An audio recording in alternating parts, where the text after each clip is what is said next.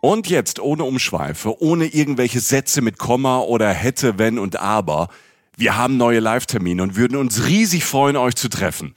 Obacht, ich drop die jetzt einfach mal raus. Ja, drop it like it's hot, Jochen. Genau mein Ding. Wir sind am 23. Januar in Stuttgart bei der CMT, die Urlaubsmesse. Tickets dafür gibt es ab Herbst. Und wir sagen euch natürlich auf Instagram und in unserem Newsletter rechtzeitig Bescheid. Jetzt aber zwei Termine, wo es jetzt schon Tickets gibt. Am Freitagabend, am 7. Februar, sind wir in der Brotfabrik in Frankfurt. Und am 8. Februar, einen Tag später, sind wir auf der Volksbühne am Rudolfplatz in Köln. Wir machen jetzt Samstagabend Unterhaltung und es wird witzig, weil Jochen dabei ist. Und weil wir neue, fürchterlich peinliche Bilder von Michi zeigen. ja, ja. Dazu Reisegeschichten, Live-Podcast und ihr, die Reisen-Reisen-Community. Wir zwei freuen uns wirklich sehr. Extrem, extrem, extrem. Tickets für Frankfurt am 7. Februar und Köln am 8. Februar ab jetzt bei allen bekannten Vorverkaufsstellen erhältlich. Cool. Super cool.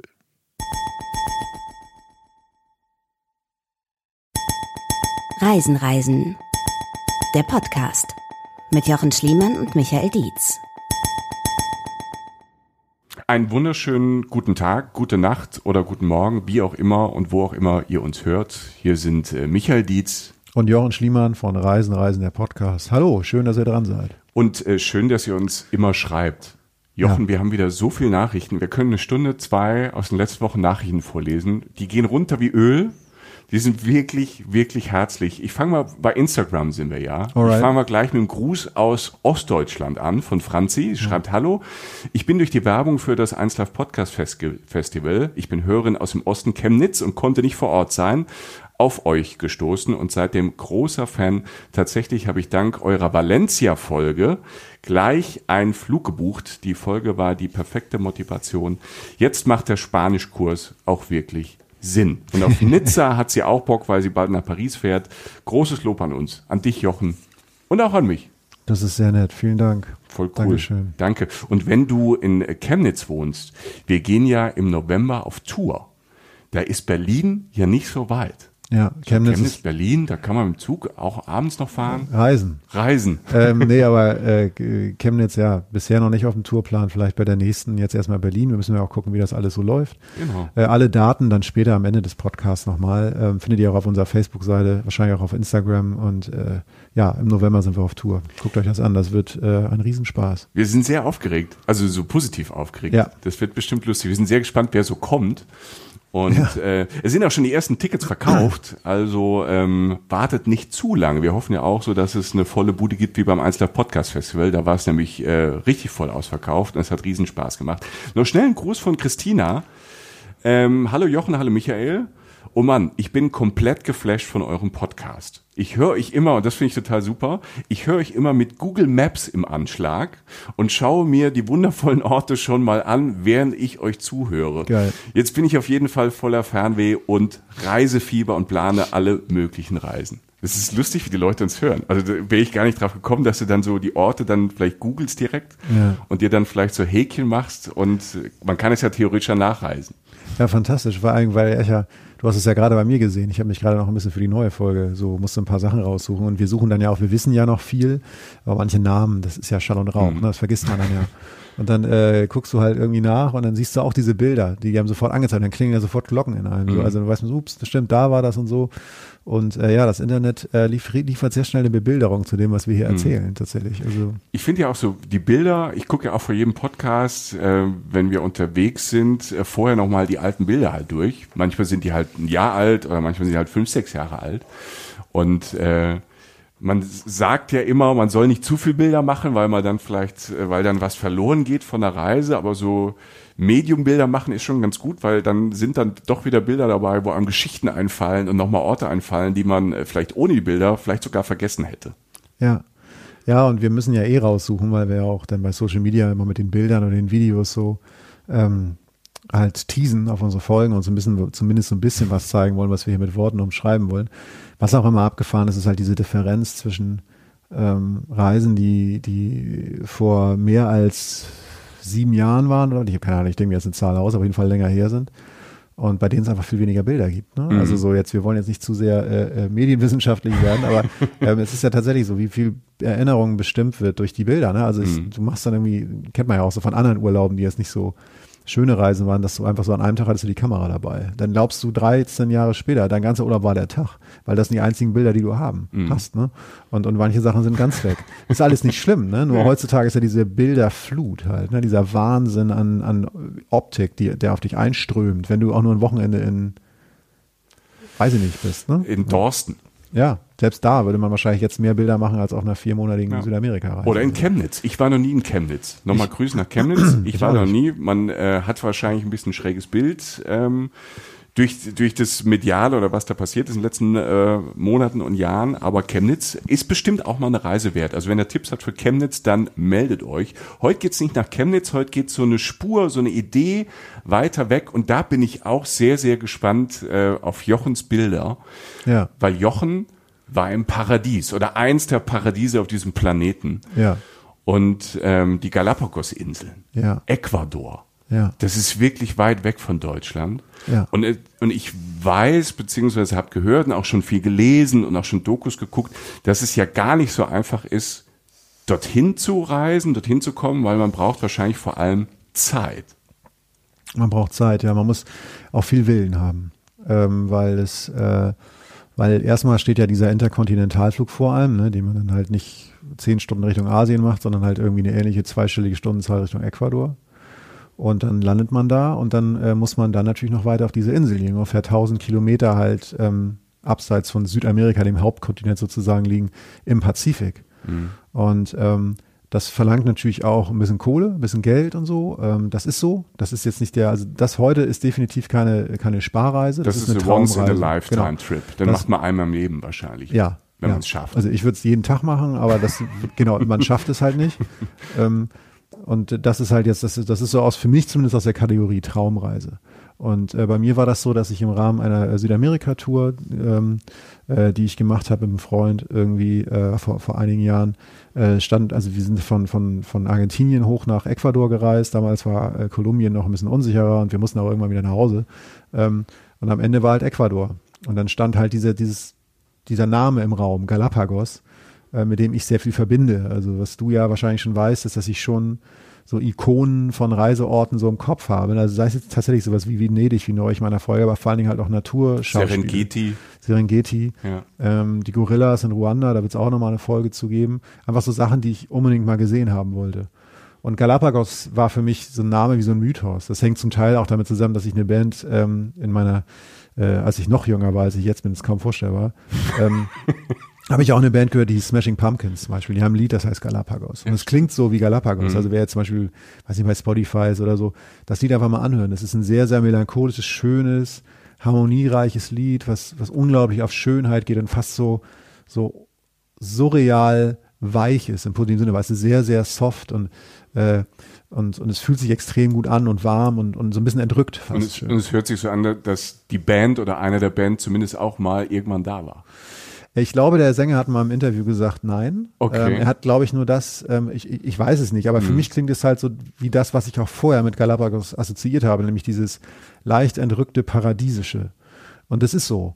Ähm, ich will jetzt nicht sagen, das ist das einzige Paradies auf der Welt. Das steht mir ja nicht zu. Ich sage nur in meinen, wenn ich es jemandem beschreiben sollte, was ich jetzt ja irgendwie tue, würde ich sagen, es ist eines, eine Version dessen, wie man sich das Paradies vorstellt. Ähm, Zumindest, also gut, manche, für manche Leute ist ein Paradies eine, äh, äh ein Festival, wo Hamburger gebraten werden. Ja, oder Lorette also, Mar. Ja, oder halt. Ähm, und für dich ist halt das Paradies Galapagos, weil es da viel mehr Tiere als Menschen gibt vielleicht. Genau, und weil es unberührte Natur gibt und weil es die Welt zeigt, wie, wie schön, wie glücklich wir uns schätzen können, auf diesem Planeten zu leben. Noch. Ähm, und ist das mit einem noch diese ja. ganze Magie eingerissen. Danke, Jochen. Du, das ist mein Job, Alter. äh, Hier, ja. Fridays for Future, Peace. Es war letztlich ein Kindheitstraum, der mich dazu bewogen hat, zu sagen, komm, am Ende dieser Reise nach Galapagos. Und das hat mein, das hat mein Portemonnaie gesprengt. Also es war eh schon relativ leer und dann war klar, also, jo, Alter. Aber da werde ich nie wieder vorbeikommen. Und da war halt die Frage, tue ich es oder tue ich es nicht. Wir sind privilegiert, da man sich die Chance überhaupt nehmen kann, aber ich habe es letztlich nie bereut. Hm. Und ich musste ehrlich gesagt auch ein bisschen nachforschen, um herauszufinden, was ich ausgegeben habe. Nicht, weil ich so furchtbar reich bin, sondern weil, wenn man die Summe irgendwie aufbringen kann, man selten darüber nach noch nachdenkt. es ist eben nicht der Moment, wo du abgleichst, war es das wert, also, sondern es ist so viel größer, was man da erlebt, an Schönheit oder so, wenn man auf sowas steht. Wie gesagt, manche Menschen sparen ihr Leben lang, um sich ein bestimmtes Auto zu kaufen. Das ist auch cool. Bei mir ist es halt sowas. So, das ist jetzt die Geschichte davor. Und äh, was ich mit Paradies meine, bevor wir ein bisschen mehr ins Detail gehen, ist einfach, ähm, stell dir einfach vor, du stehst irgendwie auf einer relativ hohen Klippe am Äquator, das heißt, es ist warm, der Wind, weil du auf einer relativ hohen Klippe von einer Insel stehst, kühlt dich, die Sonne brennt, aber es geht, weil überall auch Wasser ist und du weißt, du kannst gleich wieder ins Wasser springen und schnorcheln zum Beispiel. Ähm, und du stehst vor einem Geschöpf, das ein Vogel ist definitiv, aber blaue Füße hat oder türkise Füße, der Blaufußtölpel. Okay. Ja, den gibt es auch an zwei, drei anderen Orten auf der Welt. Es gibt auch einen Rotfußtölpel, den sieht man fast nur auf Galapagos. Ähm, wunderschöne Vögel mit fast lustigen Füßen, also so ein bisschen so, ein bisschen surreal. So, so, so, ups, was hat der denn für Füße? Und, so Alienfüße. Ja, und er ist wunderschön. Ich poste auch ein Bild davon bei Instagram. Dann kann man sich das, das muss man sehen. Das ist total bizarr. Es sieht erstmal bearbeitet aus. Und äh, du siehst dieses wunderschöne Geschöpf, ähm, äh, äh, wunderschönes, unberührtes Leben. Und das Bizarre ist, es steht auf deinem Fuß. Es hat gar keine Angst vor dir. Es hat keine Angst. Es steht vor dir oder es steht, es guckt dich auch nicht an, nimmt dich auch nicht mehr, sondern du bist halt da Teil der Realität, mhm. die aber nie böse war zu Tieren.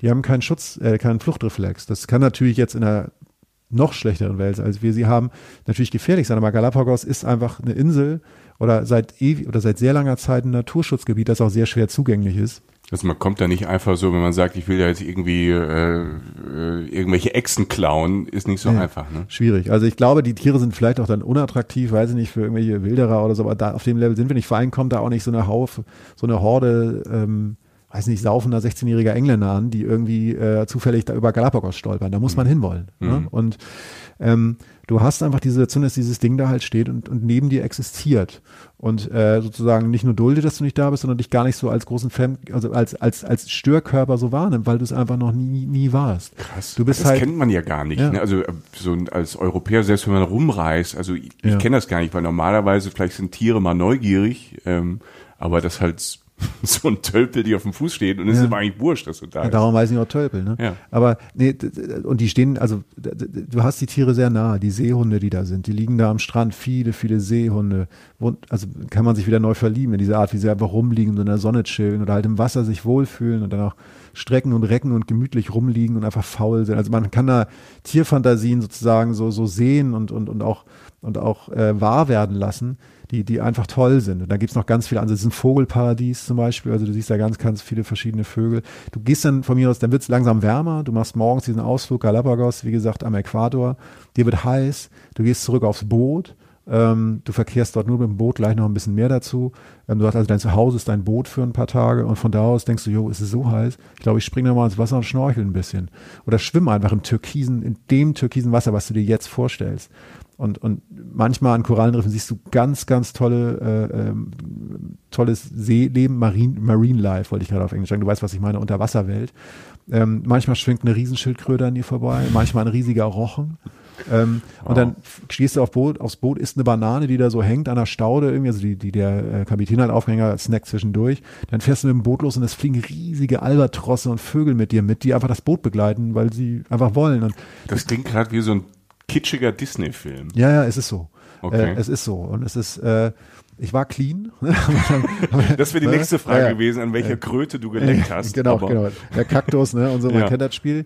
Ähm, nee, äh, ich war tatsächlich äh, äh, äh, steinnüchtern und ich hatte trotzdem sieben bis acht Tage keine Schuhe an. Ich habe nur meine Füße, aber du weißt, was ich meine. Du hast nur Latschen ab und an mal an. Ähm, ähm, ein, Wunder, ein wunderschöner Ort. Ähm, den ich persönlich mit diesen Schwerpunkten, die ich so habe, was ich so vom Leben und vom Reisen und von Ästhetik so will, so einfach sagen kann, ich bin froh, dass ich es dann letztlich gemacht habe.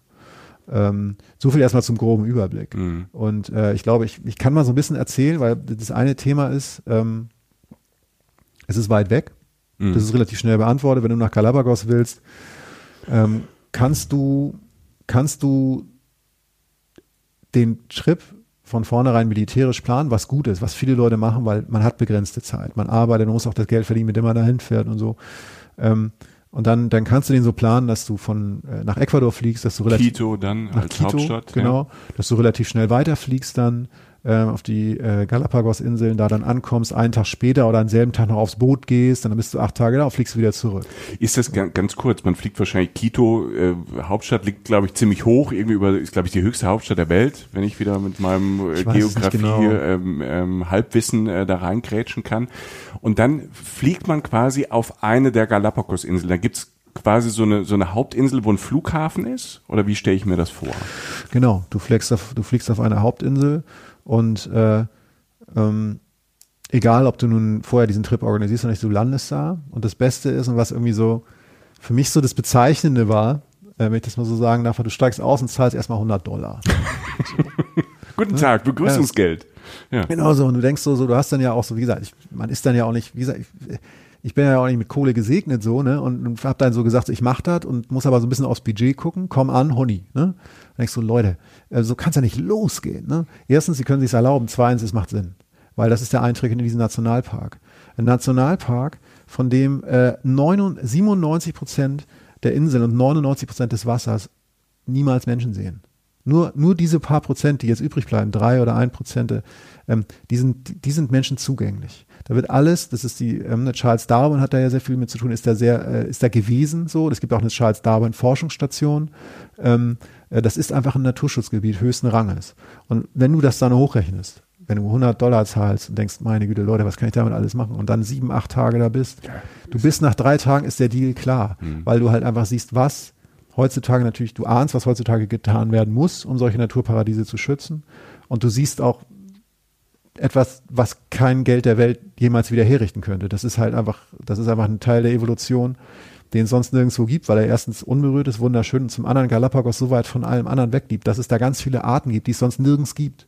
Das heißt, es ist wirklich so ein, nicht eine Arche Noah oder so, aber es ist wirklich so ein, so ein, so ein Ort, ähm, äh, an dem, wenn es den nicht geben würde, würde es relativ viele Arten auf dieser Welt auch nicht geben, weil die einfach nur da existieren. Die haben sich da einfach seit Jahrhunderten von Jahren einfach alleine entwickelt um auf seine Frage zurückzukommen, du steigst aus diesem Flieger aus, du, ähm, du zahlst diese 100 Dollar, du holst dein Gepäck ab am Flughafen, der aussieht wie der entspannteste, schönste Flughafen der Welt, weil ein bisschen Holz verkleidet, relativ viel freier Himmel, Kriminalität kannst eh vergessen, auf solchen Inseln gibt's ja alles nicht. Ähm, bestes Wetter, das heißt, da gibt's jetzt keine Halle, kein, kein groß viel Beton, sondern es ist mhm. einfach ein, so, ein, so ein offener Flughafen. Und dann ähm, wirst du, denke ich, und das weiß ich auch von damals noch, von den Bussen abgeholt, dieser, ähm, der, der, der Gruppen, mit denen du dann reist. Oder du machst es halt wie wir. Und jetzt sind wir ungefähr bei dem Punkt, wo es, wo es vielleicht auch nochmal interessant wird. Galapagos kostet Geld. Und äh, Galapagos kostet, ähm, ich habe jetzt gerade nochmal mit jemandem gesprochen, der da war, die haben ähm, pro Person, äh, nee, nicht pro Person, für zwei Personen 4000 Euro für acht Tage bezahlt. Mhm. So, ist so. Das heißt aber in diesen, also das sind dann 2000 Euro pro Person für, für, für eine Woche.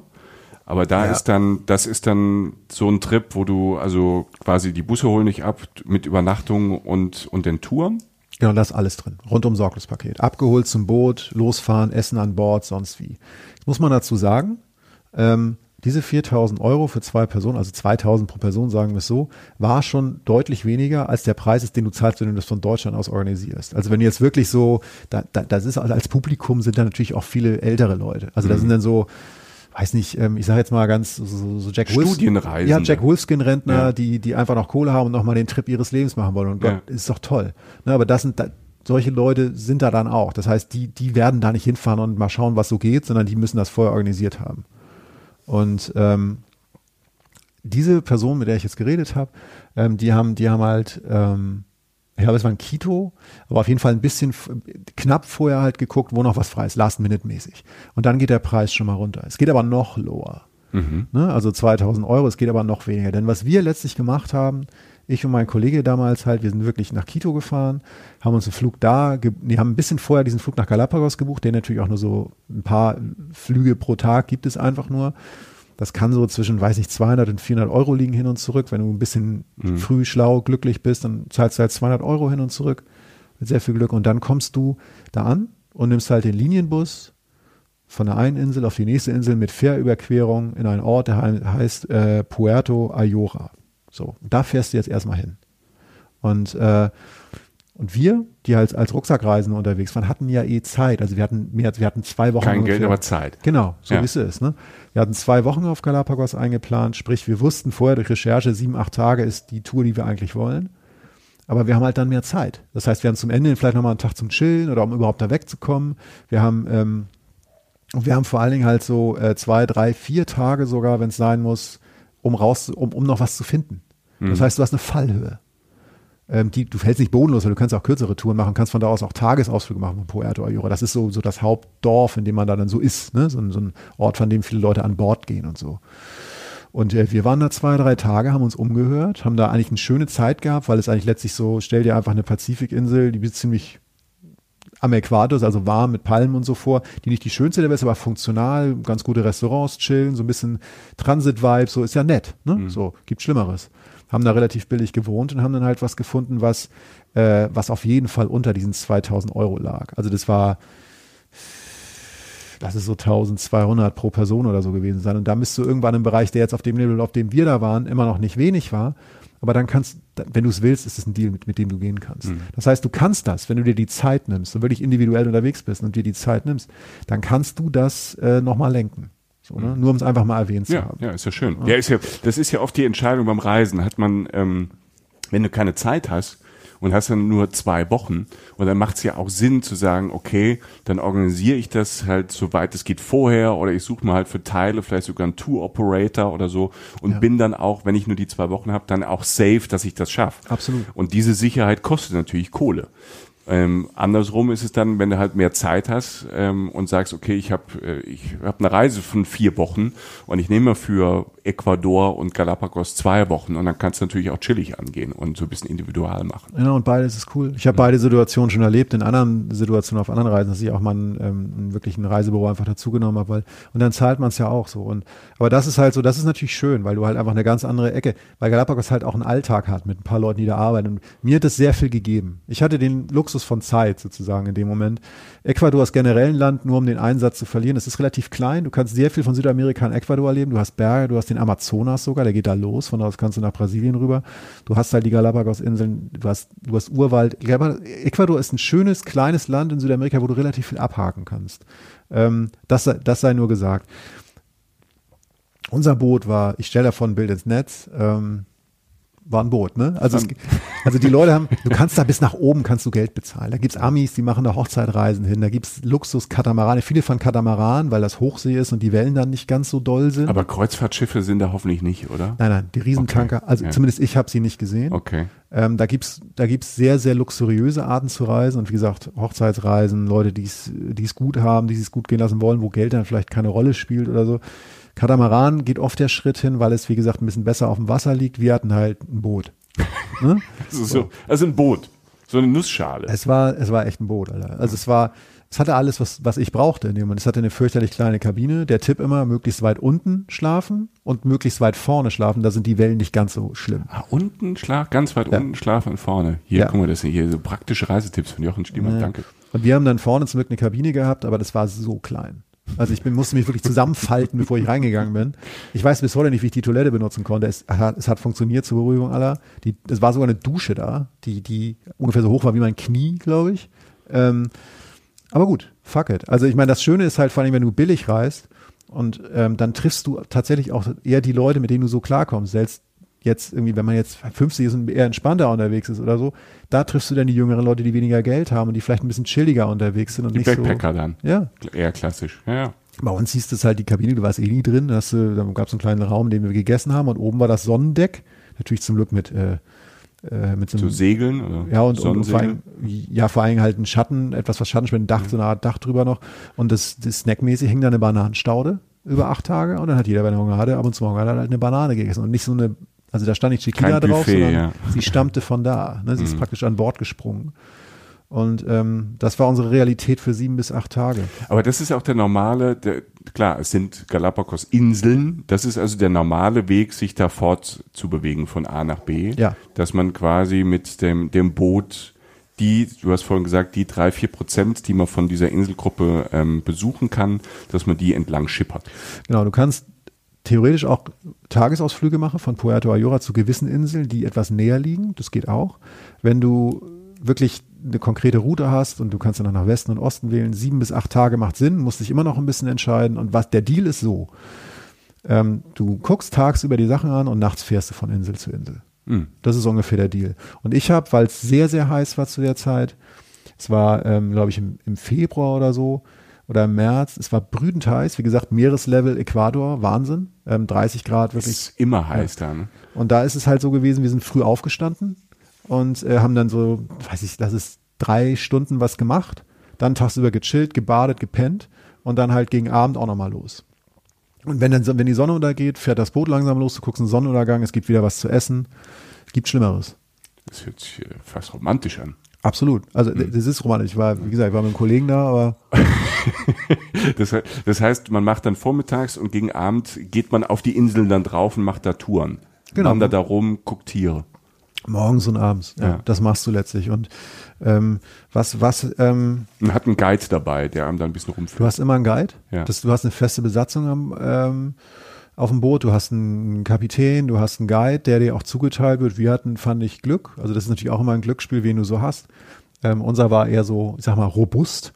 Ähm, aber ich mochte ihn. Er war halt so ein, so so ein Kauz. Ne? Und äh, ich weiß, ja, ich verstehe, dass ihr euch mochtet. Ich kann ein Bild von ihm mit Kollegen posten. Das, das ist super. Da steht er da gerade und macht, glaube ich, Telepathie-Unterhaltung mit dem Seehund. Die stehen so voneinander, als wenn die sich unterhalten. Und du konntest ihn gut verstehen.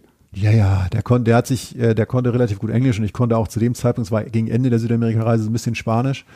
Und das geht, das geht alles. Ne? Ähm, ich, ich finde ja auch ganz kurz, um das zu brechen, mit Leute haben ja oft so ein bisschen Schiss, irgendwie nach Südamerika zu fahren, weil da keiner was anderes spricht außer Spanisch. Also ich kann es nur, ich weiß es nur aus Mexiko, wo auch so, ah, da musst du Spanisch können und dann schaffst du dir halt so die wichtigsten Sätze drauf und irgendwann, du 50 Wörter hast und dann kommst du mit Händen und Füßen und Englisch kommst ja doch immer ganz gut rum mittlerweile, ja. finde ich. Also die, diese Angst, nur wegen der Sprache nicht in ein Land zu fahren. Äh, ja, gut, in China gibt es so, gibt's so ein paar Provinzen, da ist es echt schwierig, aber, aber sonst. Aber man wird da wahrscheinlich dann auch nicht scheitern. Also mhm. man wird weiterkommen, wenn man mit Händen und Füßen und gutem Willen äh, die richtigen Leute trifft, die es viel öfter gibt, als man meint. Ja. Ähm, dann wird das funktionieren. Und vor allen Dingen, ich sage immer so, wo lernt man denn eine Sprache? In dem Land. Das heißt, es führt eh kein Weg dran vorbei, dass du hinfährst. Und es gibt Schlimmeres, als auf dem Galapagos-Insel ein bisschen Spanisch zu lernen. Also von daher ähm, war mein Opfer jetzt nicht so groß. Ähm, was letztlich gilt, also der Koch übrigens, für mich, ich habe ja gesagt, wer da so an Bord ist. So zwei, bei uns waren so zwei Dudes, die dann irgendwie noch die Boote gefahren haben zum Land. Und manchmal fährst du direkt an den Strand, da hast einen Steg, aber sehr selten. Meistens fährst du mit einem kleinen Boot noch rüber und musst über den Strand dann rein, bist ein bisschen nass. Das hat halt alles ein bisschen Abenteuer-Style und ein bisschen Expeditions-Style vor allem. Es hat wirklich so, du hast das Gefühl, du bist auf so einer Charles Darwin-Expedition. Okay. Ähm, und unser Koch war super. Also erstmal war das Essen toll. Ähm, und morgens halt, wenn du irgendwie mit Fruchtsalat und Fruchtsaft aufwachst, dann geht's deinem Körper auch nicht so schlecht. 1A, ja. Und er war immer so, er war so geil, weil er halt immer nach dem Essen, wenn alles vorbei war, so ist er einfach, ist er kurz, also er hat dann so, am Anfang war es noch bizarrer, er also nur nett geguckt, hatte einen Zahn im Mund irgendwie, weiß nicht, ähm, hat er mit seinem einen Zahn ein bisschen gegrinst, ist an, ist an Deck und ist ins Wasser gesprungen. Also es ist einfach so, nach der Arbeit sauber machen, aber halt so, halt im türkisen Wasser auf den Galapagos-Inseln einfach nochmal schwimmen. Und das ist sein Arbeitsplatz, ne? Einfach mal so. Nicht so schlecht, ja. Ähm, und der war, der war zufrieden. Dem ging es natürlich gut. Ne? Und ähm, ja, das, das war so letztlich so, das ist so der Style, den du da fährst über sieben Tage. Du wachst fast jeden Morgen, wie gesagt, am anderen Ort auf und wachst auch meistens, du guckst aus dem Fenster oder gehst an Deck, wenn du ein Fenster hast. Also wie gesagt, wir hatten jetzt keins, aber du gehst halt sowieso sofort raus und du wirst praktisch von den Tieren geweckt. Also da, wie gesagt, schwimmt halt mal wieder der Rochen vorbei oder halt irgendwie ein Vögelchen sitzt da oder ein großer, verdammt schöner Vogel sitzt da oder es fliegt irgendwie, schwebt was anderes vorbei. Das ist total, also es ist wirklich toll. Ne? Und ja, es ist, äh, ich, ich habe äh, als in der Vorbereitung auf diesen Podcast, wie, wie wir vorhin schon sagten, guckt man dann sich dann mal so ein paar Sachen an und, und hat so Flashbacks, oder? Und mhm. so ein paar Bilder. Wie gesagt, es gab jetzt ähm, nicht unendlich viele Bilder, aber schon ein paar. Und da fallen einem so viele Momente ein in den Tagen. Ne? Also mindestens die Anzahl an Tagen, wie gesagt, sieben bis acht, die man dann sozusagen auf See war oder so. Kann manchmal welliger sein, aber man überlebt. Ne? Also übrigens äh, immer äh, Seekrankheitstabletten einpacken. Sonnencreme. Das, das ist schon muss. Sonnencreme und. Ja. Und ein Hut, egal wie scheiße er aussieht. Also ich hatte echt einen scheiß Hut. Aber Sonnenschutz ist wichtig, durch den Hut, durch die Sonnencreme. Nimm den hohen Faktor. Nicht mhm. 30 Gimpel, nein. Schön nimm 50, mehr. schön nimm die Blocker. Einfach mehr. Es ist besser für dich. Und man wird trotzdem ein bisschen braun. Ja, und wenn du verbrannt bist, hast du halt ein Problem da, weil du kannst nicht mit auf die Insel und dann wird's traurig. Also schützt dich lieber zu sehr. Und äh, Seekrankheitstabletten habe ich ein, zwei Mal gebraucht, weil du einfach manchmal, wenn du auf Inseln fährst, die wirklich weit weg sind, dann geht's auch mal ab.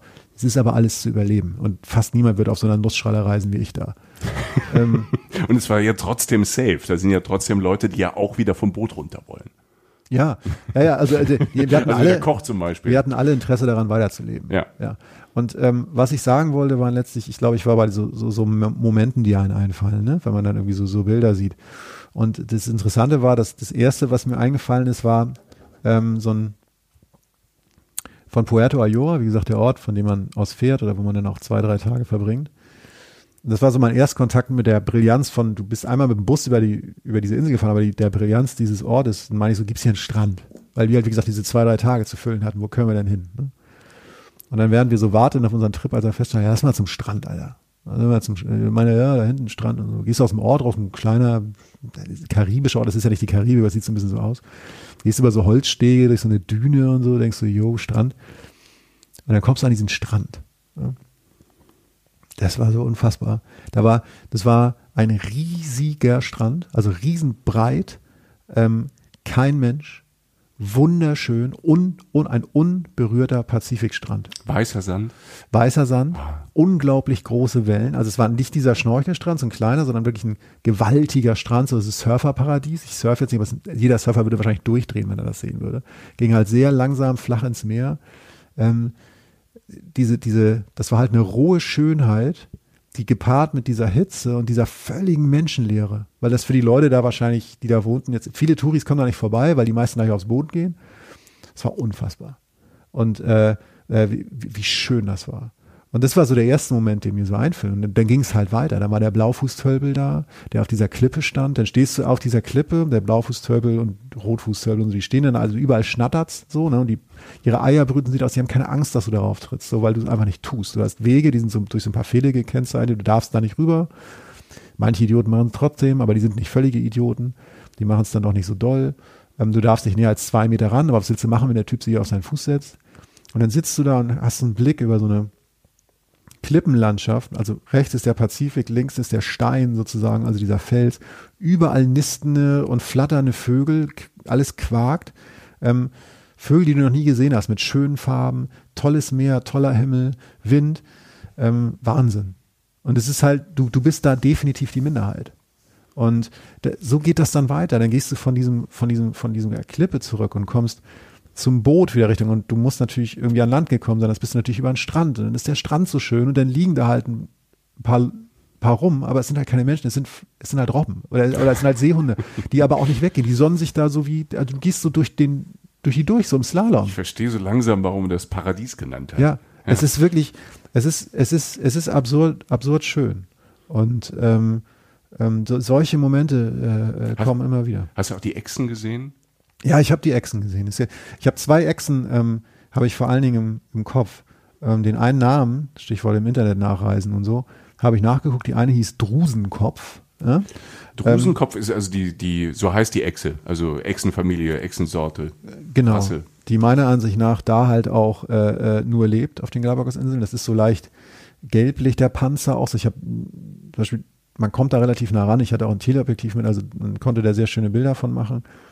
Und allein das Setting auch wieder. Du kommst an, gehst auf diese Insel rauf und das ist so eine, ich weiß nicht, das war so eine leichte Schräge. Also die, das ganze, die ganze Ebene lag so leicht schräg. Du siehst aber nicht viel, also du siehst, nicht, wo es endet. Du siehst aber nur das Wasser drumherum. Das ist ja eine Insel. Ähm, die Inseln sind auch alle nicht so groß. Da sind drauf sind Kakteen, aber nicht so, so, so ganz normale Stab, also wie Stab, Stäbe hochwechselnde Kakteen, sondern mit so Blätter, so größeren äh, Halbkreisen, so als Blätter sozusagen die Kakteen. Sieht sehr, Sieht sehr surreal aus dadurch. Und du gehst da so durch und siehst halt dann ab und an diese Echsen, die an dir halt vorbeikommen, die da halt einfach leben. Wie groß sind die denn? Die sind jetzt nicht so, nicht so groß wie Komodo-Warane. Okay. Das sind jetzt nicht diese zwei Meter Dinger, die sind ja. schon deutlich groß, aber halt sehr schön, sehr eigen. Ähm, strahlen eine ziemliche, sag ich mal, äh, Würde und Souveränität aus und, und, wohnen da halt. Und, und, du musst halt aufpassen, dass du da jetzt auch nichts rauftrittst, oder weil die halt da einfach so dann wohnen. Dieses ganze Setting, also diese ganze Situation dieser, dieser Insel an sich, der Kakteen, die seltsam aussahen, so halb hoch gewachsen, sonst ziemlich karg. Und diese Echsen, die da so rüberlaufen, die du sonst nirgendwo siehst. Ist auch wieder so, so ganz komisch ergreifend. Also es lässt, es kommt dann immer mal so wieder in den Monaten danach und denkst, was war das eigentlich? Fast wie so ein Computerspiel, wo du so ständig in eine andere Welt eintauchst, Next Level irgendwie. Ich ne? finde ja. ja. Und, und die anderen Echsen, ne, diese, diese, die man auch manchmal in Fernsehberichten sieht, ja. diese Echsen, die auch unter Wasser jagen oder da schwimmen zumindest. Also es gibt da ja diese Wasserechsen, die wirklich auch durchs Meer schwimmen. Die sitzen tatsächlich wie in diesen Filmen, wie ich zumindest in diesen Tierfilmen gesehen habe, auf so, stell dir aber einen Strand vor, am Rande des Strandes sozusagen, am Rande des Strandes sozusagen so, so kleine Steine, die noch so ins Wasser gehen und wo da diese Brandung aufklatscht. Ne?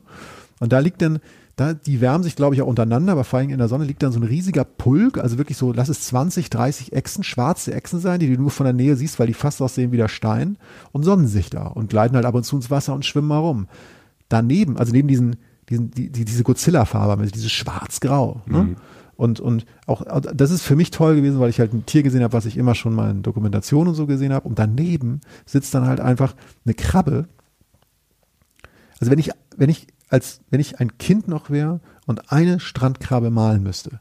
Sie würde so aussehen. Sie würde rot sein, knallend rot mit ein bisschen Orange zum Kopf, in so blauen Augen, so richtig zornig, so richtig großen Zangen. Ne?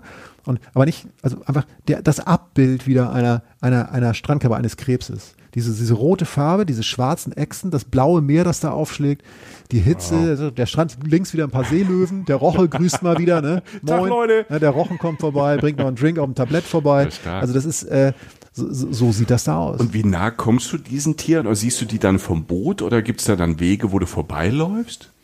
Wie ist der, also also den Echsen kommst du jetzt nicht so nah, den, den, den, den, ähm, den Drusenköpfen kommst du nah, weil du halt in deren Habitat ja. so bist. Die anderen Echsen saßen auf dem Felsen. Letztlich gibt es natürlich, du suchst ja, ähm, wenn du dieses Boot aussuchst, also es gibt so Routen natürlich, die die abfahren, und dann weiß man ja, das findet man sehr schnell im Internet raus. Wenn ihr Fragen habt, auf welche Insel ihr bestimmt muss, schreibt uns gerne, dann sage ich ja. euch da was zu. Ich erspare euch jetzt mal die ganzen Namen.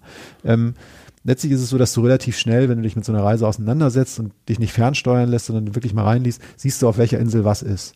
Und diese, diese, diese, diese Vogelklippe zum Beispiel ist relativ ist so eine Sache, die, die, die jeder Vogelkundler, der ist, der muss dahin. Für Vogelkundler ist das der Wahnsinn.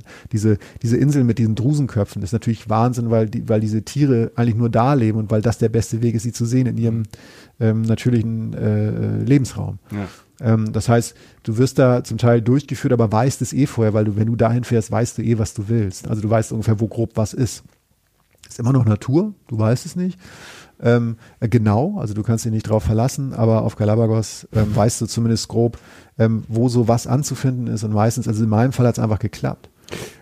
Gab es da Überraschungen? Also ich, ich, ich habe so einmal so ein Varan, ich hatte mein Erlebnis, so ein 1 zu 1 Erlebnis mit einem Varan in Malaysia. Ja. Da bin ich so durch einen, durch einen Nationalpark gelaufen und war ziemlich allein auf, auf Penang, das ist ja normal so eine Stadtinsel mit Georgetown drauf, aber da gibt es so einen Nationalpark. Das ist im, Nor ähm, im, Norden, nah an Thailand, ne? Genau. Wo das Curry auch herkommt. Penang, so, ne? Penang, Penang Curry. Ja, ja. Und, ähm, und da gibt es so einen Nationalpark und da bin ich da durchgelaufen, so eine Tageswanderung gemacht und ähm, war da auch fast allein. Das war sehr schön und komme dann man läuft quasi über die Insel so ein bisschen drüber und kommt auf der anderen Seite zurück und da sind dann so Boote, die zurückfahren. Mhm. Und äh, die sah ich von der Ferne und setze, setzte mich dann halt so allein an den Strand und ähm, guckte so raus, das Meer ist so wunderschön auch. Und auf einmal denke ich, da ist so was Schwarzes im Wasser. Was ist das? Und es kommt näher und ich bin neugierig, ich hatte dann auch so, ein, so eine Kamera dabei, habe geguckt und habe dann auch, das war halt so ein Baran, der aus dem Wasser da ja, an den Strand kam. Und natürlich der kam, der war auch groß. Also das Ding war richtig groß und, und tapste dann quasi so auf den Strand. Aber ich hatte, also ich hatte jetzt keinen Schiss, weil er jetzt nicht direkt vor meinen Füßen aus dem Wasser kam, aber halt so, sagen wir so 20, 30 Meter weg.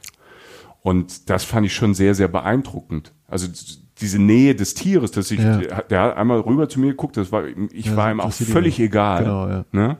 Ist jetzt zum Glück auch nicht auf mich zu. ich Bilder geknipst wie verrückt, weil so, oh Gott, oh Gott, was ist das? Riesenvieh. Ähm, Gab es denn so Situationen, gibt es auf Galapagos dann auch so Situationen, wo man so auch ein bisschen erschreckt, weil die ja einem so nahe kommen? Ja, das fand ich im Wasser so. Ne? Also so, so, wenn dann ähm, auch die Seelöwen im Wasser oder so, die kommen dann einfach nah. Auch mhm. an die mhm. Brille oder so oder stupsen da mal so ran oder so.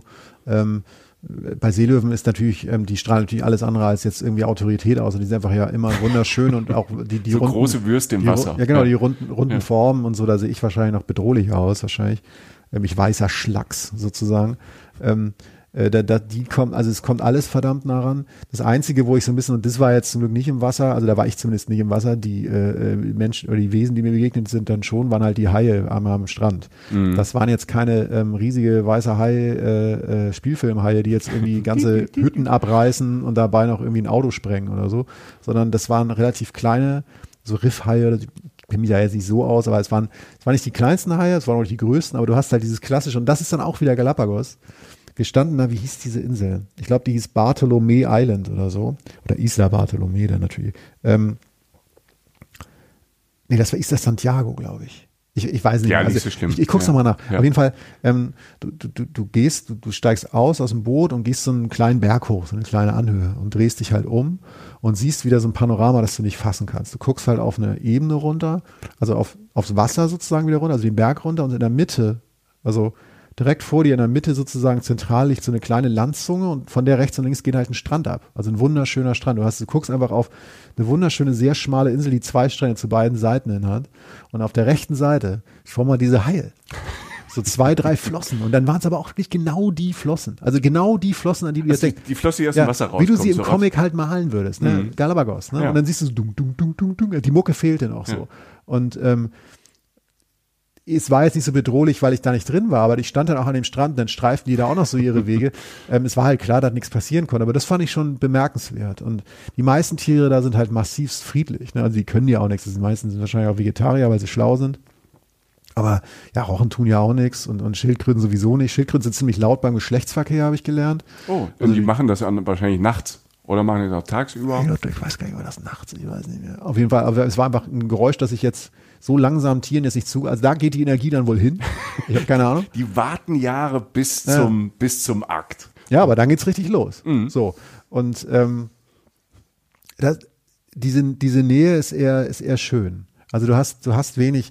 Das ist auch so es ist ja ein Fehler zu behaupten, dass Südamerika nur gefährlich ist. Das ist ja Blödsinn. Ne? Viele Leute also, sagen ja auch so hier, also die Großstädte sind schon. Du eine Sao Ansage. Paulo in Brasilien, ja. da muss man schon gucken, wo man hinläuft. Ja, man, man muss generell gucken, ja. da finde ich auf dem Kontinent, wo man hinläuft. Und Quito ist, war jetzt für mich nicht persönlich die schönste Stadt der Welt, sehr funktional, eine große Metropole halt und so. Aber ähm, du hast natürlich eine gewisse Spannung, wenn du in einer fremden Großstadt bist und dann so, sonst was so, die jetzt auch gar nicht so groß, aber so ein bisschen da war. Und Galapagos, da fällt halt alles ab, weil du sehr schnell halt ver verstehst, so dass, dass, dass es so weit weg ist von allem und so friedlich und einen ganz anderen Fokus hat und so wenig Leute da leben. Ich habe mir irgendwie, da leben 25.000 Leute. Und, und die leben dann in diesem Dorf oder leben die verstreut auf den Inseln? Wie kann ich mir das vorstellen? Weil du hast ja vorhin gesagt, da sind ganz, ganz viele Inseln, die meisten kommt gar kein Mensch hin. Genau, es gibt fünf, es gibt ungefähr 130 Inseln, da sind natürlich die kleinsten auch noch bei. Ja. Fünf sind besiedelt. Okay. 25.000 Einwohner, das heißt, es gibt so ein paar kleinere Dörfer und so. Und äh, aber die, die, also ja. Ne? Und, und die Leute, die da sind, die äh, kümmern sich quasi um den Nationalpark. Ja, ich glaube, da gibt's noch Fischerei und so, aber mhm. natürlich arbeiten Leute natürlich im Nationalpark und im Tourismus. Mhm. Klar. Das ist, Sieht man die denn? Weil ich glaube, ihr, ihr werdet ja oder macht das dann die Crew? Also du hast vorhin so Leute erwähnt, ne? du hast natürlich den äh, den, den schmalen Pfad, wo man entlanglaufen darf und der eine oder andere sagt, oh, gut, geiles Bild, mal ja. nicht darüber. Ja. Wird da drauf aufgepasst? Ja, also jetzt nicht ähm, in meiner Gruppe sozusagen, ja. wir waren ja so, weiß nicht, so, lass es zehn Leute gewesen sein, ähm, die auch, ähm, äh, war es jetzt nicht so, dass da militärisch drauf aufgepasst wurde so, aber es wurde schon drauf geachtet und man hatte natürlich auch irgendwann selbst eine Verantwortung, weil man, wie gesagt, man schätzt, du kommst nicht drum herum, äh, dich in die Natur zu verlieben, wenn du da bist. Das heißt, du hast überhaupt kein Interesse daran, irgendwie zu äh, das kaputt zu machen. Und wenn dann mal einer in seiner Euphorie meistens überspult, ne, weil er sagt, oh Gott, diesen Vogel wollte ich mein Leben lang sehen, jetzt ist er da und wenn ich ja jetzt noch einen Meter, dann sagst, eh guckst Reflex, du halt, ja, ja. dann guckst du halt kurz und sagst, ey, und das machen die aber dann auch bei mir so. Also ich habe das halt sehr angenehm erlebt. Mhm. Ähm, ich glaube natürlich, wenn du da jetzt mit einem sehr großen Boot ankommst oder so, da hast du natürlich auch wieder mehr Leute auf der Insel und so. Ich habe das halt alles sehr klein erlebt und wir waren, weil wir alternativ unterwegs waren, auch immer antizyklisch unterwegs. Das heißt, wir waren abends da, wo die anderen Leute morgens waren, weil wir halt, der Captain natürlich wusste, was die Touren waren, was die Routen waren und so. So oder so, es ist trotzdem toll. Also wir reden jetzt von Feinheiten, ne, wo man dann sich dann auch gut reinsteigern kann. Aber äh, also es, ich habe einfach kein Problem gefunden. Also wie gesagt, das, wenn man den Preis, ich finde, der Preis lohnt sich dann. Was draufkommt, sind diese, ähm, was ich ja auch tatsächlich witzig in der Serengeti auch in Afrika hatte, was es in manchen Ländern aber auch gar nicht so hast, Trinkgelder. Also die sind jetzt schon dran gewöhnt, dass sie auch Trinkgelder kriegen, die sich jetzt nicht bei zwei Euro einlaufen. Ich rede jetzt nicht von Essen gehen, sondern von am Ende dieser achttägigen Tour. Mhm. Da geht's dann wirklich auch um Zahlen, die dann auch nochmal eine Rolle spielen, dass du vielleicht am Ende wirklich, wenn er dass da acht Leute auf dem Boot arbeiten, ich weiß es jetzt nicht, dann kommst du schon, schon beim Huni noch raus, den du an Trinkgeldern gibst. Das ist einfach so, das muss man mit einrechnen. Das ja, aber ist ja auch gut zu wissen. Also ja, das, das ähm, kommt dazu. Ne, weil es ist ja oftmals so, wo das so ist, dass die auch jetzt immer die, die Crew und die Leute da ja fast wahrscheinlich darauf angewiesen sind, dass nochmal Trinkgeld da fließt. Es ist einfach mit eingerechnet, denke Ja, ich. Also ja. ich, klar, man gewöhnt sich, die wissen ja auch, was sie da haben inzwischen. Das Mhm. ist ja jetzt nicht alles irgendwie unbefleckt da oder so. Die wissen ja, das ist ja ein Business. Und die wissen auch, was sie nehmen können so. Aber ich denke, es ist so, wie man in Amerika auch akzeptieren muss, dass der Trinkgeld, dass das Trinkgeld damit zugehört. Du musst es beim Essen draufrechnen. So musst du es in Japan nicht machen. In Amerika machst du es und da ist es für Safaris. So kann man es ja im weiteren Mhm. Sinne nennen, eine Bootsafari, die man da macht. So genauso wie in der Serengeti so, dass man dieses Geld mit einrechnen muss. Das ist ja auch jedes, du hast ja gerade gesagt, jedes Land ist da anders. In Ja. manchen Ländern, keine Ahnung, in England ist, sind 12 Prozent pauschale Service eh schon drin. Ja. Ähm, am besten er- erkundigt man sich vorher, kann man ja im Netz gucken, wie das, wie das ist mit Trinkgeld, weil es gibt ja auch Länder, da ist man ähm, fast sauer, wenn man Trinkgeld äh, gibt, ähm, so ehrenmäßig. Ja, ja, in Japan, ne? Ja, die ja. bringen dir das hinterher. Ja. Wenn du da mehr Geld abgibst, dann kommen die auf die Straße und geben dir das und sind auch nicht sauer, weil die einfach nicht verstehen können, warum du das gemacht hast. So. Ja, haben sie ja immer Geld vergessen. Ja, ja, ist wirklich so. Ist so. Ja. Ähm, ähm, ja, also was, was, was fällt mir noch ein? Ich, ich, ich weiß nicht, ich kann vielleicht noch eine Situation, also nochmal so, Träume werden wahr. Mhm, Ne? Also gerne. ich habe jetzt von den Blaufußtölpeln erzählt, von den Rotfußtölpeln, von den Robben, von den Rochen. Ähm, hatte ich die Rochen schon erwähnt? Ja, ne? Ja, Rochen hat sie schon ein, ja, hat sie schon. Rochen ja. Schliemann sozusagen. Ne? Wahnsinn, ist So, ja- so entstehen. Nee, aber der musste jetzt. Also da muss man auch mal sagen, wenn, wenn Rochen und ja, Also wenn, den wenn kann man wirklich- jetzt machen. Ja, wenn der Torwart schon nicht mehr im Tor ist, die Mannschaft überspielt, die Abwehr auch schon durch, Dann stehst muss- alleine mit dem Ball, dann schießt du ihn da rein. Ja. So, ne? Muss halt einfach Ja, machen. nee, ich finde das auch völlig in Ordnung. Ja. Manchmal schießt du daneben, Kenn aber ich. es ist dein Schuss. ne? Ja. äh, was ich sagen wollte war, das war auch so, ähm, Fregattvögel heißen die, glaube ich. Äh, ähm, das sind diese Vögel, oder ich meine diese Vögel, schwarze Vögel, ziemlich groß. Und ich sage jetzt mal mal straight, die Dinger mit dem roten Sack. weißt du, was ich meine? Äh, du meinst die, die, die Mit dem riesen Kehlkopf, mit der Kehlkopf, roten Kehlkopfblase, Sack, diesem Ballon. ja, Ja, ja. Und ähm, das ist schon abgefahren. Das die machen auch so komische Geräusche, ne? habe ich jetzt nicht gehört. Ich weiß nur, dass die das Prinzip wird einmal einfach nochmal deutlich. Es gibt halt die Männchen und die Weibchen. Welche, welche haben natürlich diesen roten Ballen da vorne? Die Typen. Ne? Dicke Hose, Paarungszeit, Ja. bisschen zeigen, schillern und sonst was. Und dann siehst du da und dann stehst du da und hast ja eh schon dieses ganze äh, dieses ganze Paradies Ja. um dich rum, was so rumtollt. Und dann guckst du nach links und wirklich kein Scheiß. Ich habe das Foto. Stell ich rein. Ähm, wie dies, wir hinten am, nicht am Horizont, aber sagen wir so 20 Meter weg, ich, ich kann das schwer abschätzen, also in einiger Entfernung, aber gut sichtbar, halt dieser schwarze Vogel vorbeifliegt mit so einem riesigen roten Kolben unterm Körper. Das heißt, du siehst einfach nur einen Typen, der so eine Brosche hat, weißt du so? Das heißt, ich war gar nicht jetzt auf sexuelle, äh, also die, diese, dieses, dieses Reizding, was die da so durchziehen, diese Paarungsverhalten, sondern ich war nur der, ich dachte, der hat eine riesen Krawatte, muss zur Arbeit. Also so sah der, weißt du, als wenn du so eine richtige Brosche hast, kein Bock, Montagmorgen, äh, wo ich habe echt, fehlt nur noch so eine Tasche so um seine Schulter. Der Ding hatte, der Ding hatte so diesen, diesen roten Ball da vorne stehen, Wahnsinn. Und ich habe das dann, wenn du dann ein bisschen da rumgehst auf der Insel, ähm, siehst du die da auch mal sitzen. Die Weibchen natürlich so eher so grau-weiß, so, ne, so, so Vögel halt. Und entspannt halt. Genau, und dann sitzen, und, wie so oft. Die Typen halt manchmal einfach mit dem, wenn der Sack, wenn die Luft raus ist, sieht es noch bekloppter aus. Da aber ist das dann nur so ein Haut, das schlammert da so rum. schlappert da rum. genau. ja. Also Zumindest habe ich es einmal so gesehen. Vielleicht verschwindet er auch, wenn sie ihn ganz lange nicht benutzen. Aber da einmal hing das Ding so Fahr runter. jetzt mal ein. Ja. Und dann saßt du da, äh, und dann saß das, das Weibchen da und ein bisschen, und dann guckst du so ein bisschen nach links und dann sitzt da einfach komplett roter Panzer, äh, Blase aufgebläht auf seinem Vordergrund. So ist ein Typ, also sitzt der Typ rum und guckt sich halt um und sieht aus wie der größte Prolet auf diesem Planeten. Als hätte er eine Goldkette um. Ne? Weltklasse. Also man sagt ja, man soll Tiere nicht vermenschlichen. Ich sehe das anders.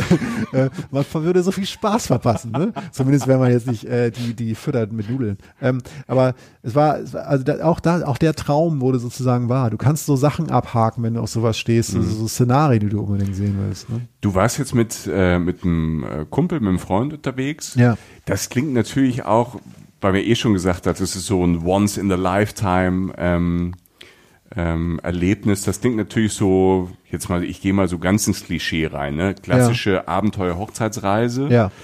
Ähm, das auf jeden Fall. Meistens ähm, spart man da drauf, ja, da ist noch ein bisschen mehr Geld da. Kann man das, aber wie ich so jetzt höre, auch ganz gut allein machen, oder? Wenn man da als, als Solo-Traveler ist. Also man kann das alleine machen. Also jetzt in Sachen, Sachen Sicherheit oder, mhm. oder oder Leute kennen. Anschluss, ich denke, ja. ein Boot, du bist ja. auf dem Boot mit zehn Leuten, man, man, man kriegt Anschluss, man hat ja auch, man, man ist mit Guides unterwegs, es gibt ja Leute, die gerne allein reisen oder so, so und so allein reisen. Das klingt jetzt für mich so nach, nach einem Ort, ähm, wo man das machen kann. Absolut. Also du wirst da Leute kennenlernen, du, dir wird da nichts passieren.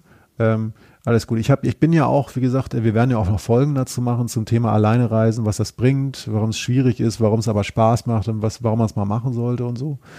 Ähm, ich bin ja auch so ein Mensch, der, der auch alleine reisen kann und, mhm, äh, und auch, da auch viel ja. von hält.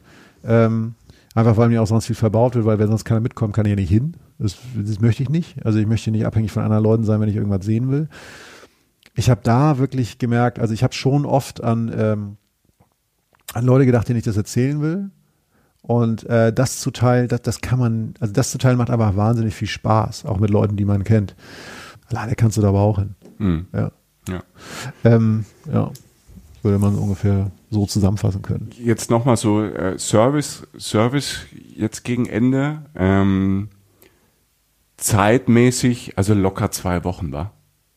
Also mindestens drei Wochen eigentlich, um nach Südamerika. Für den ganzen zu, Trip? Für den ganzen Trip. Südamerika zu fliegen, ja. entspannt, Jetlag und dann will ich also acht, neun Tage die Insel ja. machen. Also ich glaube, dass du unter zwei Wochen macht es keinen Sinn, hm. weil der Flug einfach zu weit ist und dich das ja auch mitnimmt und, und dann noch weniger Sinn macht, so viel, äh, so viel Kerosin zu verbrauchen sozusagen.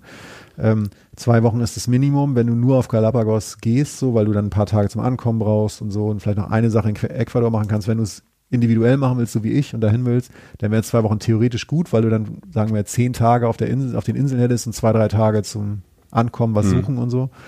Drei Wochen macht schon viel mehr Sinn. Okay. Ähm, das brauchst du einfach. Ne? Äh, wenn du jetzt aus irgendeinem Grund, sei es Semesterferien oder sei es, du hast Job aufgehört, hast ein bisschen Kohle übrig, bis du den nächsten anfängst oder so, fahr ruhig länger hin, weil wie gesagt, Ecuador, kannst du in zwei, ein, zwei Wochen sehr viel rausholen aus dem Land. Es ist nicht so groß. Argentinien ist ja riesig. Mhm. Bolivien ist auch noch groß. Brasilien ist unfassbar groß. Peru ist auch groß. Ecuador ist mit Abstand das kleinste Land, was sehr viel abdeckt. Das heißt, selbst wenn du mal so ein Auszeitding hast von vier Wochen und wirklich auf Galapagos gehen willst, gönn dir die zwei, drei Wochen, äh, gönn dir die ein, zwei Wochen in Ecuador. Ne? Mhm. Ähm, ansonsten, äh, was man da noch gemacht haben soll, ich wollte es jetzt zumindest noch einmal erwähnen, ist natürlich auf die äh, zur Charles Darwin Station zu gehen. Ne? Ah ja, du hast vorhin schon drüber ne? gesprochen. Darwin kurz, ja. äh, war da ja der Forscher. Ähm, und die ist auf Santa Cruz, also auch letztlich da, wo äh, Puerto Ayora ist, also der Ort, ähm, der Ausgangsort für diese, äh, für diese meisten Bootstouren und so. Das ist auch interessant, sollte man sich geben. Da leben auch so ein paar Schildkröten, damals auch so, wirklich so eine 100 Jahre alte Schildkröte, die haben sie alle Lonesome George genannt, weil das die letzte ihrer Art war. Und unserem George sollte sich nun fortpflanzen. Weil er halt der Letzte war. Er war aber halt 100. Ne? Ja. Und dann ist das ja auch alles nicht mehr so leicht. Die war ne? jetzt nicht mehr so, ja. dass er sagte, ich muss jetzt nicht. Genau, er hatte jetzt auch andere Interessen. Ne? Und die haben das dann so, so essen. Ja, die haben dann so ein bisschen versucht, das hat dann aber nicht funktioniert, bis er dann äh, verstorben ist, ohne sich leider fortzupflanzen. Es gibt natürlich noch ganz viele andere Schildkröten, auch so die Galapagos-Schildkröte, daher kommt der Name, glaube ich, auch von dem Panzer oder so, weil da irgendwie eine gewisse Wellung drin ist und das irgendwie mit Galapagos äh, äh, sprachlich in Verbindung steht.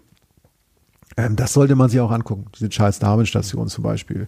Ähm, ja. Ja, und wenn man da eh hinfliegt drumherum, du hast ja vorhin mal kurz angesprochen, Kolumbien, Ne? Mittlerweile kann man da super hinfahren. Ja. Das ist super sicher. Dieser Bürgerkrieg hat sich beruhigt. Das Land ja. hat sich komplett verändert, ist nebendran. Ähm, Peru ist nebendran und dann kommt ja noch da oben noch äh, Panama. Also die Ecke ist äh, total spannend, hat sich in den letzten zehn Jahren komplett verändert, ist viel sicherer geworden, viel ja. offener geworden. Also da äh, kann man sehr viel machen. Was ich jetzt noch ein bisschen vermisst habe, Jochen. Ja, ich ähm, weiß, was jetzt kommt. Du hast zwar Fruchtsaft und Fruchtsalat gesagt, aber Sollen wir noch ein paar, sollen wir noch kurz klären, was du da so gegessen hast? Ja, in Ecuador? es ist tatsächlich so, und das, vielleicht spricht das auch schon wieder für sich, dass ich ähm, gar nicht viel Essen erinnere, hm. ähm, weil die Natur mich so übermannt hat. Okay. Ne? Das heißt, ähm, ich habe, also auf dem Boot, ähm, es gibt viel Essen. Also es ist dieses klassische Ding von, das ist ein Deal mit diesen Booten, um die du nicht drum herum kommst, diese Vollpension, weil du einfach immer auf dem Wasser bist. Das kostet dann auch, aber dann sparen sie halt auch nicht. Das heißt, du wirst ja nicht hungrig, du wirst nicht hungrig da sein. Und wie gesagt, der Bananensnacker an Deck war super, äh, weil die auch einfach ein bisschen anders schmecken als bei uns. Ich habe verdammt viel Obst gegessen und sonst was. Natürlich, was sie gerne mal machen, ist ein Rührei morgens. Essen war letztlich auch im Ort in Puerto Ayora völlig okay. Und auch, ich bin jetzt nicht, ähm, abgesehen von Peru, aber so, ich finde, äh, ich mag asiatisches Essen, steht schon für mich persönlich über südamerikanischem Essen so. Also ich finde, in Asien geht er einfach. Da gehe ich mit, ja, ja. Da geht noch mehr. Ähm, was natürlich, wenn du auf Inseln bist, natürlich grandios ist, das ähm, äh, sind die Meeresfrüchte und die Fische. Mhm. So. Und wenn die natürlich dann eben natürlich nicht aus dem Naturschutzgebiet, sondern halt einfach regulär gefangen werden. Ich habe da einmal, ich weiß nicht, ob es ein Hummer war oder einfach eine Languste, aber unfassbar großes Schalentier gegessen. Das, das zum Beispiel werde ich nicht vergessen. Diese Frische, das, das, das hat mich schon, also das war dicke Hose. So, und das ist, hat natürlich dann, dann wieder auch preislich natürlich gar nichts mit dem zu tun, was du hier der Film dann wird es also viel billiger, einfach weil es einfach von da kommt. Das springt ja, da ist. Das ne? springt halt ja. auf den Teller. Ja. Ähm, und da hast du natürlich, ähm, natürlich tolle Möglichkeiten. Ähm, ansonsten äh, äh, ist es in dem Fall tatsächlich so, dass bei mir ganz andere Sachen hängen geblieben sind, ähm, weil dich das so wegballert, also dieser Ort, ähm, so Rochen. Ich, ja, ich ente, ja, zum Beispiel. ich ich, ich habe gerade das Bild im Kopf, wo der Rochen quasi die Languste aufs Boot wirft. Genau, ja, und ja, dabei, morgens. wie gesagt, noch ja. äh, winkt. Ähm, nee, aber so, so, einfach so, es geht immer weiter. Also du denkst dann an so, es war so eine Insel da, da hältst du an und es war äh, mit dem Boot, fährst mit einem kleinen Boot, mit so einem Landungsboot halt rauf. Und, die, und der Teil, den wir begangen haben, war einfach, es ist ja alles vulkanischen Ursprungs, Galapagos. Und es war halt einfach eine Insel, so hauptsächlich roter Stein, so, so ein paar Strände und ein paar Tiere und so. Und dann war, aber der, der Hauptteil, den du siehst vom Boot aus, und ob du den auch rübergehst, ist eine unglaublich große schwarze Lavazunge von einem der letzten Ausbrüche. Das heißt, du gehst einfach sozusagen auf Teer, du gehst darauf und es ist dann noch bizarrer, weil es wirklich wie auf dem Mars aussieht. Und das machen wir, machst du morgens um sechs, weil das brezelt dir alles raus ab 10 Uhr morgens, weil natürlich diese pralle Äquatorhitze dann auch noch auf schwarzen Teer sozusagen trifft. Kannst dir ja vorstellen, was da los ist. Kannst ja. ein Ei drauf braten. Ja. So. Bis, das heißt, du bist um 10 schon durch, warst um 10 schon auf dem Mars sozusagen, kommst zurück und trinkst einen Ananassaft. Gibt Schlimmeres. Tipptopp. Und der Rochen schwimmt vorbei. Und du springst wieder ins Wasser und reitest auf der Schildkröte den Sonnenuntergang. Ah ja, morgens um 10 ist ja noch kein Sonnenuntergang, aber du weißt ja, aber so in die Mittagssonne. Ja. Pinguine gibt es übrigens auch. Es ist gleich vor, es gibt Galapagos-Pinguine, die sind relativ klein, weil es natürlich heiß, heiß ist, Äquator ja. und so. Aber es gibt da Pinguine und ich habe Fotos davon, ich habe die es gesehen. Pinguine da? Auf Galapagos, das ergibt überhaupt keinen Sinn, nee. weil der Ort so heiß ist. Aber ja, die habe ich gesehen. Und ähm, ja, schon wieder muss ich an 15 äh, Vogelarten denken und es ist ein riesen Zwischenstopp für, für, für Zugvögel und so. Ja. Ähm, natürlich ist es auch ein Refugium. Äh, viele der Arten, die dort leben, sind halt bedroht. Natürlich gibt es die Seite auch noch. Es gibt sehr guten Grund, warum das geschützt ist. Es ist sehr wichtig, dass es da ist, weil da, wie gesagt, viele Vögel auch ähm, zwischenstoppen sozusagen. In erster Linie ist es aber halt ein Paradies, ein Traum, ähm, den, wenn man auf sowas steht, ähm, äh, sich erfüllen kann, weil, weil ich glaube, wenn man dahin fährt, wird man viel von dem kriegen, was man will.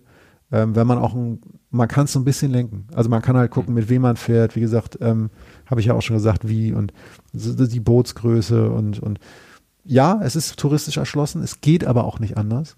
Und ähm, ich glaube, selbst wenn man irgendwann merkt, so hups, ich hätte vielleicht das andere Boot nehmen mhm. sollen oder die Leute nerven mich, weil du hast natürlich auch so ein bisschen Bootkoller vielleicht irgendwann das, was da über allem steht, ist, dass es so etwas überhaupt gibt und dass wir sowas sehen dürfen. Und äh, ja, der Flug ist lang und man muss sich da auch über Naturgedanken machen, aber ich glaube auch, dass das, was man da an Erfahrung sammelt, wie schön etwas sein kann, macht dann nochmal bewusster, wie wertvoll es ist, so etwas überhaupt zu erhalten. In dem Sinne ist das auf jeden Fall, wer da war, wird nie wieder ähm, Natur banalisieren oder als irgendwie als Zwischenprodukt von irgendwie einer menschlichen Existenz da tun, sondern da ist die, das hast das Verhältnis richtig. 99 Prozent Natur, 97 Prozent Natur auf dem Land und drei Prozent kriegen wir und wir haben gefälligst den Mund zu halten, weil schöner wird es bestimmt nicht, wenn wir da rumlaufen, finde ich. Positiver kann ich es nicht ausdrücken. Mich. Jochen, du hast es sehr positiv ausgedrückt und sehr äh, nachhaltig ähm, auch so. Ich hätte, äh, ich hätte super viele Bilder im Kopf, also tolle Bilder. Äh, ich bin gespannt auf, äh, auf die Realbilder, die du da gemacht hast. Die stellen wir natürlich bei, bei Facebook rein und bei Instagram. Und ähm, da könnt ihr das äh, alles dann nochmal beobachten, vielleicht gleichzeitig zum, zum Podcast nochmal hören, ähm, wie ihr das machen wollt. Das könnt ihr machen, wie ihr könnt und wollt. Äh, ich hatte großen Spaß und ja, ähm, ja, ich hatte großen Spaß und es es gibt ja so Orte, die man auch immer so auf dem Schirm hat. Und ähm, das hat mir jetzt Galapagos noch mal näher gebracht. Und ähm, weil ich, ne, ich zum Beispiel, als wir über die Serengeti gesprochen haben, ich war ja. auch mal in Südafrika und da ist das auch nah und dann denkt man auch, ist ja auch super. Aber jetzt so Galapagos klingt für mich so aus einer anderen Welt. Ja. Also, also wirklich so eine eigene Welt, äh, die großartig ist, dass ich da große Lust habe. Vielleicht dauert es so lange, bis ich auch so ein ähm, so ein Typen beigem ähm, Jack Wolfskin Anzug bin und mit einem Safari-Hut da bin. Ähm, vielleicht ja. ist es mal meine letzte Reise, aber ich habe gerade beschlossen in dieser Stunde, dass ich das unbedingt mal sehen muss. Ja, das und warum nicht? Also warum, warum, warum dann nicht warten? Warum, warum? Ähm, das, es gibt ja Reisen, die man dann auch irgendwie nicht mit 18 machen muss oder auch nicht mit mit 30, vielleicht auch mit 50 oder so. Und das, was du sagst, ist ja, es ist entrückt. Es ist es ist geografisch entrückt. Du siehst es sofort, wenn du auf die Karte guckst die, die Welt, die Tierwelt ist entrückt, die gibt es zum Teil nur da. Es ist ganz anders, es ist halt nicht diese Wildkatzennummer, sondern es ist halt einfach viel Vögel. Ich war nie Vögelfan. Ich weiß so, Leute, Vögel. So, und dann ähm, hast du den Typ mit dem roten Sack gesehen und gedacht, ja, ja da ist einer von uns. Vogel. Genau, ja. da bin ich auf dem Weg zur Arbeit. ähm, und äh, äh, ja, auf jeden Fall, ähm, fahr da mal hin. Äh, du hast entrückt gesagt. So entrückt äh, stelle ich mir auch äh, den November und den Anfang Dezember 2019 vor. Wir sagen das so, weil wir wissen ja nicht genau, wann ihr uns hört, aber im November und Dezember 2019 gehen Jochen Schliebmann und ich, da reisen wir zum ersten Mal gemeinsam, weil wir gehen auf Tour. Wir machen eine Reisen, Reisen der Podcast-Tour. Wir sind am 10.11. in Köln am 25.11. in Frankfurt, am 26.11. in München, am 27.11. in Berlin, am 28.11. in Hamburg und dann nochmal am 3. Dezember in Dortmund. Mhm. Es äh, gibt gerade jetzt noch Tickets und äh, wir freuen uns sehr, wenn äh, ihr kommt. Und wir sind auch so ein bisschen aufgeregt, weil wir waren einmal auf diesem 1 Live Podcast Festival, haben wir vorhin schon gesagt. Ähm, das war sehr cool, es hat sehr viel Spaß gemacht. Wir waren sehr gespannt, äh, welche Leute da so aufschlagen, die uns so hören. Und es waren echt gute Leute und es war echt ein schöner Abend. Und äh, das wollen wir auf diesen Tourabenden dann wiederholen. So ein bisschen ähm, erzählen übers Reisen, ein bisschen neue Länder vorstellen und äh, danach vielleicht gemütlich mit euch ein Bier trinken und ähm, ein bisschen quatschen. Ja, also mal gucken, was das wird. Ähm, ja, die ersten Male waren schön und wir glauben auch, wir, das Schöne ist, dass wir, glaube ich, gar nicht genau wissen, was da passiert. Wir werden uns vorbereiten, keine Sorge. Also da wird es interessante Sachen geben. Ja. Ähm, aber die Dynamik des Abends überlassen wir gerne, genauso wie diesem Podcast. Ähm, äh, bis auf ein paar Notizen eigentlich immer der Situation. Ne? Und äh, das hat ja bisher gut funktioniert und genau das werden wir dort fortführen. Er wird, äh, wir werden euch helfen, wir werden euch unterhalten und im besten Fall geht es uns danach auch ein bisschen besser. Also wenn ihr wollt, Lust habt, seid dabei. Wir freuen uns sehr. Ansonsten empfehlt uns gerne weiter auf Instagram und Facebook und wo auch immer. Ja, spread the word. Ne? Spread also das ist so, es gibt ja viele äh, Großkonglomerate, die jetzt in der Podcast-Welt so unterwegs sind und so. Es werden immer mehr. Es werden immer mehr. Es werden immer mehr. Hups. Hups. Ähm, äh, äh, und wir freuen uns, wenn Menschen äh, von uns erfahren, also wenn ihr es gut findet und denkt, so soll ich das jetzt? Ja, mach mal. Sag mal am Kollegen Bescheid. Ja, oder postet es. Oder wir, wir hatten, äh, wir waren zuletzt sogar dann, das hat uns ja auch gefreut, so Oldschool in der Zeitung. Ja. Wo jemand, äh, Journalistenkollegin, uns ja. irgendwie kannten wir gar nicht, aber und schwupps waren wir in Darmstadt und Wetzlar und in Mainz äh, in der Zeitung. Das hat uns natürlich auch sehr gut gefallen. Ja, also spread the word, wenn ihr Lust habt, aber kein Stress, Leute. So, kein Stress. Hoffen wir, dass ihr keinen Stress habt und äh, wünschen euch, was immer ihr auch gerade tut, äh, alles Gute. Ja, gute Reise und bis bald. Adios. Tschüss. Reisen, Reisen. Der Podcast mit Jochen Schliemann und Michael Dietz.